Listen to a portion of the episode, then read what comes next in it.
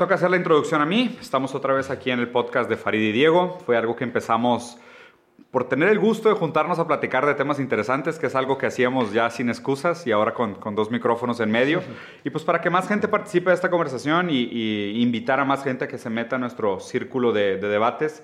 Siempre lo he dicho como en medio en broma, pero es medio cierto que la gente que me cae mal no, no discuto con ellos, nada más les doy la razón. Con la única gente con la que realmente discuto es la gente a la que admiro y a la que respeto su postura sobre las cosas. Y pues Farid definitivamente es uno de ellos. Qué qué Gracias, compadre. Gracias, gracias.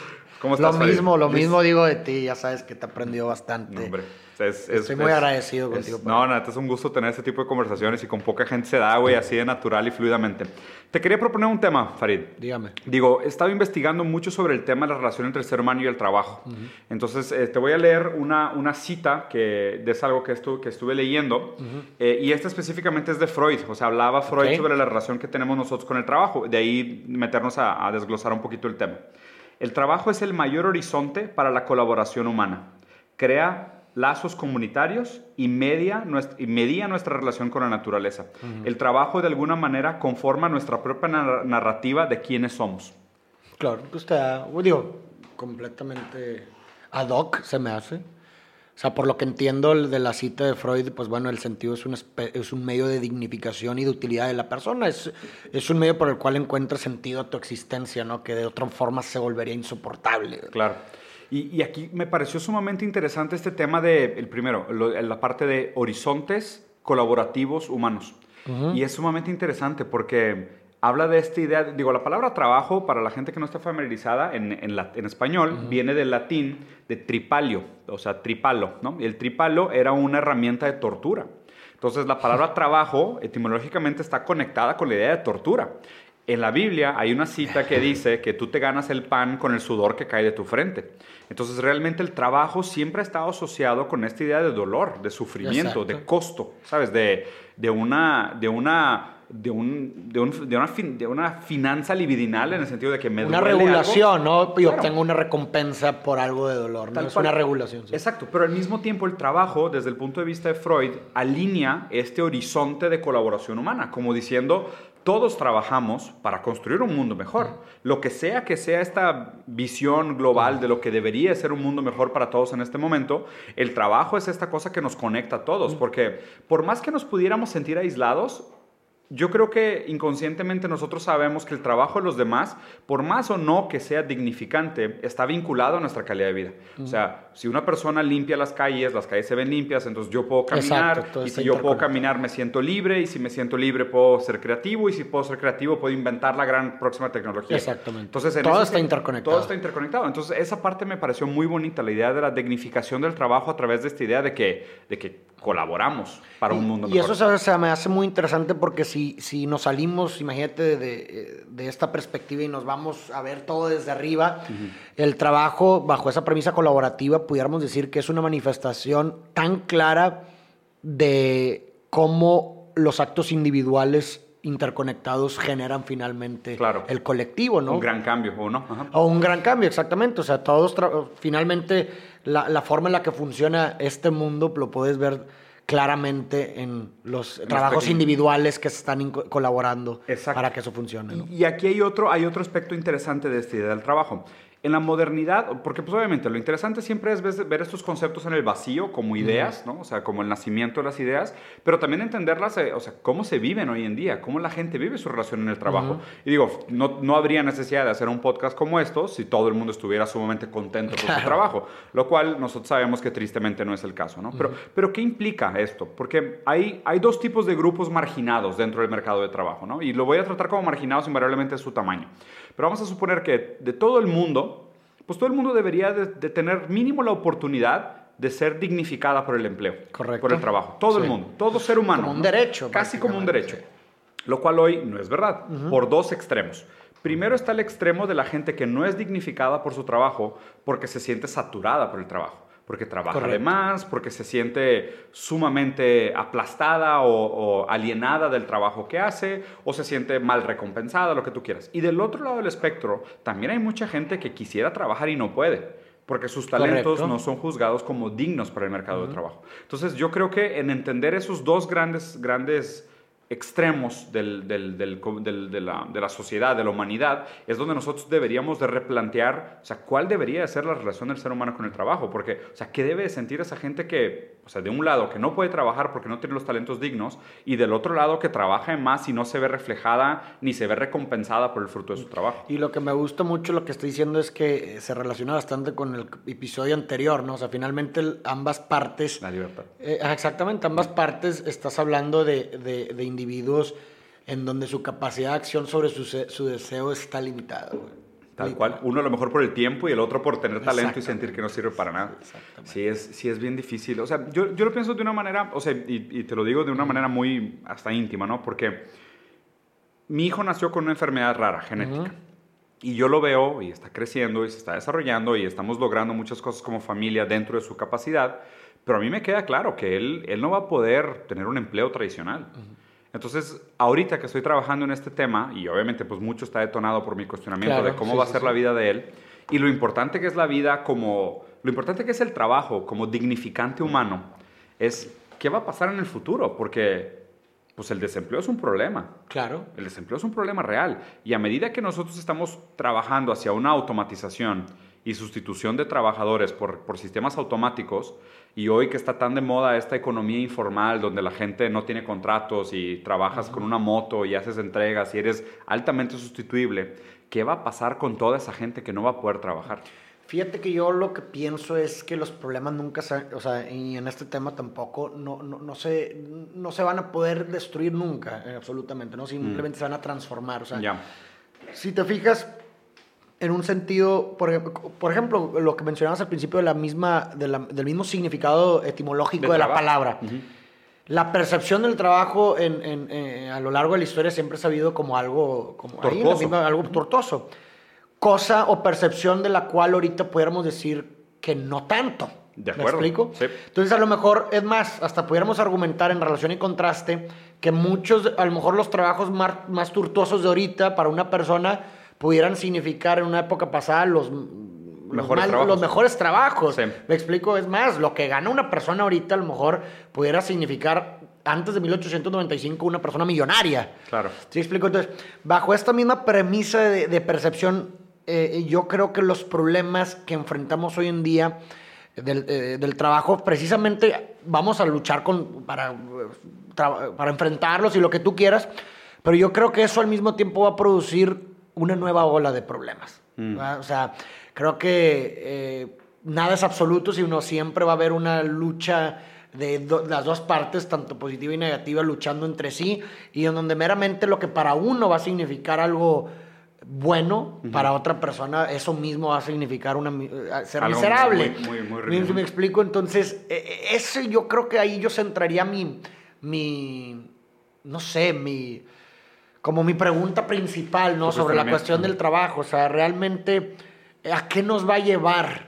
Esta transformación. esta transformación y, si realmente es una causa raíz lo que estamos tratando de un solucionar. Síntoma, una consecuencia. Ah, exactamente, estamos nomás tratando el síntoma o la patología. Claro, ahí, te va mi, mi, mi, approach a esta misma pregunta, que es este. Um, o sea, mi premisa va, va organizada así. El trabajo es necesario y dignificante. ¿ok? Lo que creo que ha pasado en la... bueno, te voy a interrumpir nomás por una pregunta ahí. ¿Qué falta crees que eh, satisface el trabajo? O sea, el trabajo, ¿qué es lo que...? Un sentido de propósito. Un sentido de propósito. Un sentido de propósito y un sentido de participación colectiva. De utilidad. sobre todo por ese tema de, la, de, lo que y Freud lo planteó muy bien, el horizonte de colaboración humana. ¿sabes? El horizonte en un sentido visionario. O sea, porque aunque nosotros no tengamos un consenso como especie de cuál es el objetivo de la humanidad, o sea, tal vez si tú le preguntas a todo el mundo a nivel global en una encuesta cuál es el sentido de la vida y por qué estamos viviendo, ¿sabes? Lo que Hegel resumió como una sociedad sin conflictos. O sea, Hegel lo resumió así, el espíritu de los tiempos cabalga, o sea, se mueve en una dirección de una sociedad sin conflictos. O sea, vamos a suponer que nosotros deberíamos estar aspirando como especie a una reducción de conflictos, lo que sea que sea conflictos, bélicos, violentos, choques, diferencias, no sé. O sea, es, es raro, ¿no? Pero es esta intención de una sociedad sin conflictos, es una sociedad cuasi utópica. Y nunca vamos a llegar, pero siempre le vamos a estar tirando a eso. O sea, direccionalmente vamos hacia eso. Ese es el horizonte de colaboración. La idea del horizonte de colaboración es que tú a través del trabajo te sientas dignificado por participar de la construcción de esta futura sociedad con menos conflictos que hoy, donde la gente pueda ¿qué? pueda ser libre a amar, libre a perseguir sus sueños, libre a escoger sus deseos, libre a, a, libertad para libre a, tener derecho de activar sus actos sobre sus deseos lo direccionan, ¿ok? Esa es, esa es la intención de la colaboración humana en términos de horizonte. Pero el tema es cuando hoy la manera, hoy veo dos grandes problemas que, que, que, de alguna manera ponen en jaque esta propuesta de, de la relación entre ser humano y el trabajo. Primero es que la productividad se ha vuelto como el imperativo más allá de esta idea del sentido humano. ¿Sabes? O sea, la productividad se volvió más importante que el sentimiento humano de colaboración. O sea, hoy una empresa por tener mayor eficiencia corre gente, ¿sabes? O sea, deja gente sin trabajo, pero porque la eficiencia productiva es mayor. Entonces ya no necesariamente existe esta idea de el trabajo como, como mecanismo dignificante del ser, sino que realmente el trabajo solo es en fines de productividad. O sea, lo que juzga el éxito de una empresa, de una organización, es su productividad. No es el hecho de la participación humana que le da mérito. Y ahí es donde me preocupa mucho, porque o sea, imagínate que vayamos a ver, no sé, güey, estaba pensando yo en la mañana en Jeff Bezos. Imagínate que 200 años en el futuro vamos a ver hacia atrás y, o sea, ¿cómo vamos a recordar a alguien como Jeff Bezos? O sea, lo vamos a recordar como un Tesla, como un, ¿sabes? Como un Einstein, como un, ¿sabes? Como, un, como una gran figura que modificó la modernidad. O lo vamos a ver de que no, hombre, pues era un billonario patán que tú, tenía problemas Pues depende de quién escribió la historia. Pues sí, güey. Ojalá y no lo escriba Amazon, cabrón. porque, pues, sabemos que eso depende de quién escribe la historia, ¿no? Y el, y el otro lado que me preocupa mucho del tema del trabajo, y ahorita lo estabas planteando muy bien, güey, que decías de que pues se reinventa. O sea, la definición se reinventa, ¿no? Entonces, el trabajo que viene de, una, de origen de tortura hoy ya no se vive como tal. De hecho, mucha gente, o sea, la frase que está tan de moda hoy es, trabaja en algo que, disfrutes y, nunca vas a trabajar. Y no vas a trabajar ni un día de tu vida. Es una... Es cierto, es cierto, pero la gente no le pone suficiente atención a esa frase. ¿Sabes? Es verdad. Si disfrutas lo que haces, no vas a trabajar ningún día de tu vida. Es en verdad. la definición etimológica de la palabra. Exacto. pero, pero, las implicaciones que están por detrás de esas frases es lo que se me hace súper bonito. Pero fíjate que aquí también pudiera, algo interesante que pudiéramos plantear eh, sobre, o sea, yo, yo, yo, yo, creo en la dualidad de todo. Es decir, en, esta en este conflicto en, en, cualquier cosa, ¿no? Entonces, y que es un conflicto que nunca hay un ganador permanente. Entonces, Fíjate esta tesis, a ver qué piensas tú. O bueno, más bien una hipótesis. Pero para que un, para que un sector de personas o para que existan personas que pudieran precisamente eh, darle sentido a esta frase que dices, oye, haz lo que quieres y no vas a tener que trabajar toda tu vida, eso lo, solamente se puede hacer a costa del otro grupo de personas que no, que no cumple con esa frase. ¿Me explico? sí, claro. Entonces, y, y, ese, y ese, eso es un, algo que considerar porque pues realmente es como estar dando golpes al aire, güey. Porque para que exista tal cosa como personas que le dignifiquen su trabajo, tiene que existir las otras. las otras personas que no cumplen con esa definición. Qué difícil. Es un algo, es algo duro, güey. Sí. Pero si te fijas... Así es. Pues bueno, eso es lo que podamos, eh, es lo que nos da la realidad, güey. O sea, acabas de mencionar un ejemplo perfecto de Jeff Bezos, ¿no? O sea, ese tipo de empresas monstruosas y demás que a lo mejor pueden generar mucho empleo, pues bueno, lo hacen también a costa pues de, condiciones no dignificadas, pero también entras en problemas de percepción que a lo mejor para esas personas, para esas personas, esas condiciones son, pues no son malas, güey, pero para ti sí, ah, no ya opción. muchos conflictos éticos y filosóficos. Pero, ahí te va. Lo interesante de la palabra que usaste ahorita, esta idea de la dualidad en el trabajo, ¿no? ¿Por qué es importante que el trabajo mantenga esta origen de tortura? Porque solo así el fruto del trabajo se disfruta como, se disfruta como premio. Esa es la dualidad. Esa es la importancia de la dualidad. Ahí, les va. Si, si, disfrutas lo que haces, nunca vas a tener que trabajar ni un día de tu vida. Es cierto. Pero el problema es que lo que la gente no entiende es que el que no trabaja tampoco disfruta los fines de semana. Exacto. Entonces, ¿qué pasa con estos trabajos modernos donde no, el, nuestro ambiente de trabajo es súper cool y te la vas a pasar súper bien y todo está súper bien? O sea, ni siquiera lo vas a sentir como trabajo. Exactamente. Pues entonces te tengo que pagar como tal. O sea, te, te, pago porque es una tortura. En el momento que deja de ser una tortura, pues a lo mejor ya no te tengo que pagar tanto.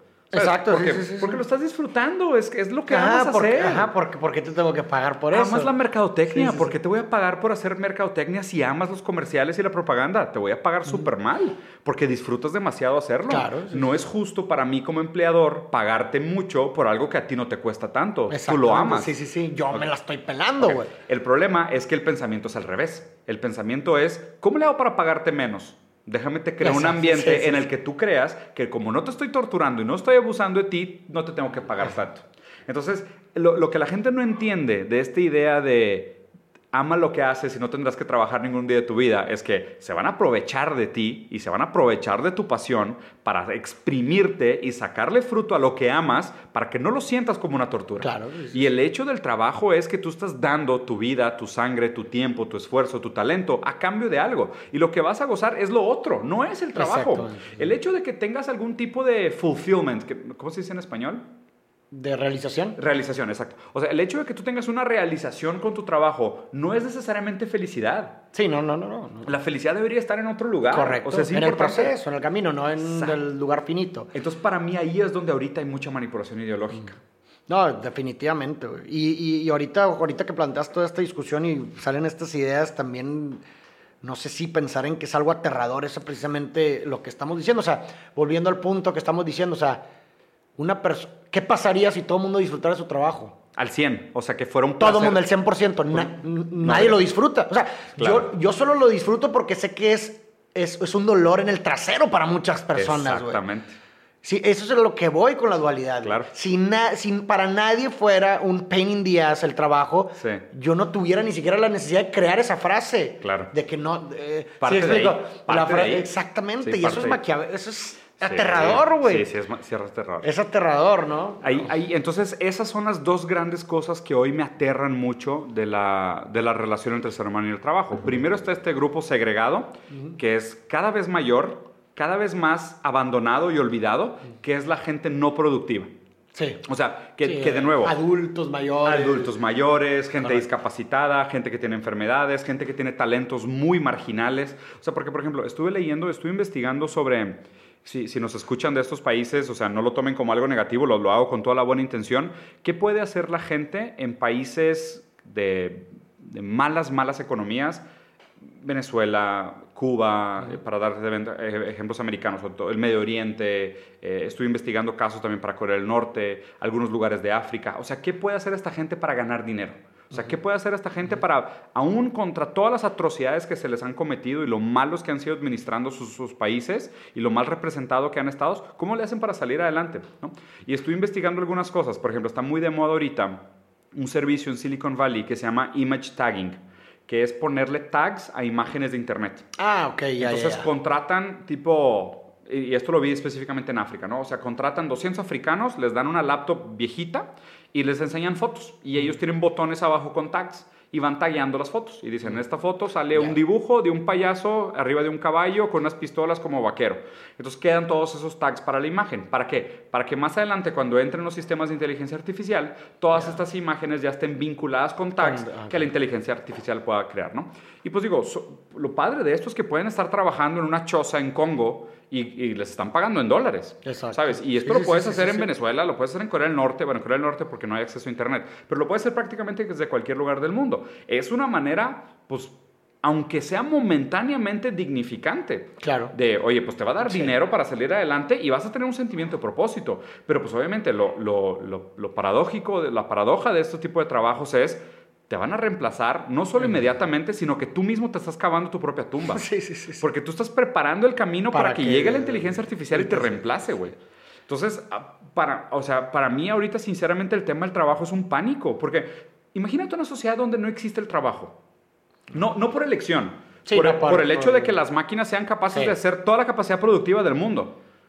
Pues estaríamos eh, sentando las bases incluso para nuestra extinción, quizás.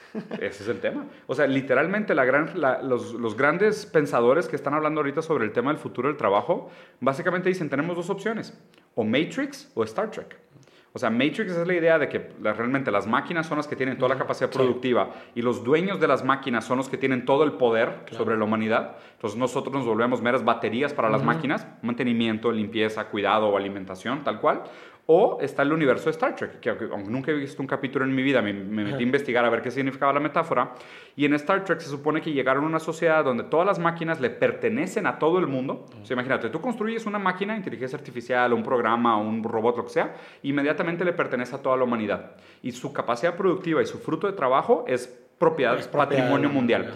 Y, el, y, la, y, la, civilización, la especie, ahora se dedica a explorar el cosmos y filosofar. Mm, o sea, eso es una utopía. el, problema es qué vamos a hacer con ello. Porque si te fijas, los dos, los dos hablan de, de, la, de la, automatización. Claro, sí, Nada más que en una nosotros trabajamos para ellas y en la otra ellas trabajan para nosotros. Y se volverían como el nuevo maíz, ¿no?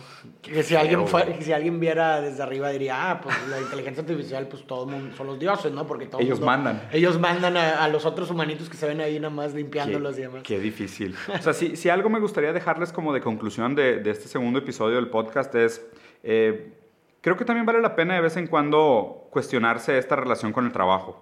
O sea, piensen ustedes en qué significa cuando les dicen ama tu trabajo, empeñate un poco más, haz las cosas por tu propio deseo. O sea, cuestionen también lo que platicamos de la libertad en el, capítulo pasado y lo que estamos platicando en este. O sea, qué tanto se aprovechan de tu pasión por lo que haces para exprimirte un par de horas extras, para mantener tu sueldo fijo, para ellos ganarse un poquito más de lana al final de mes. O sea, es, son cosas difíciles de escuchar, pero son cosas que vale la pena cuestionarnos de vez en cuando. Es correcto, es correcto. Y, y pues creo que algo que mencionaste y también me lo agarro como, como conclusión es, es que el trabajo es una fuente de propósito, ¿no? De significado. Entonces, eh, eh, hay muchas fuentes de propósito, y, pero pues bueno, si el trabajo es prácticamente donde pasas todo tu día y no puedes recibir o no puedes ser una fuente de significado, entonces pues hay que pensar de estas formas, de, digo, hay, hay, que pensar en esto de forma astuta, ¿no? O sea, eh, quizás si, está, si, una persona está siendo miserable en, en, en, su trabajo y no está realmente fungiendo como una fuente de significado, pues pensar en, en diversos pasos de inteligentes de cómo puede hacer para convertir su trabajo en, una fuente de significado. Mm. ¿no? Pues es algo, no me quiero ni imaginar por una persona lo que puede, por lo que puede ser su vida siendo miserable. Sin ese, sin ese sentido de propósito, un sentido de permanencia. Fíjate que ahorita que estaba pensando, es, es tan interesante como esta idea de que el, el, trabajo se vuelve como una línea narrativa para nuestra propia vida, en el sentido de que pues mucha gente cuando les preguntas de que, oye, mucho gusto, ¿quién eres? Soy, soy Diego, soy director de mercadotecnia de tal empresa. O sea, se vuelve casi tu apellido. Sí. ¿no? Y, y, y, habría, que, habría que, a lo mejor le podemos dedicar otro podcast al tema del desempleo. O sea, ¿qué se siente perder un trabajo? Porque es un sentimiento de pérdida. Y, no, y no se trata de perder el trabajo en sí, sino lo que eso representa. Sí, sí. Creo que, creo que medita otro, otro podcast por sí solo. Pero bueno, como siempre, si les gustó, mándenos ahí unos comentarios, compartan. Lo que más nos interesa es ver cómo esto repercute en el debate. Es correcto. Muchas gracias a todos. Que tengan excelente día.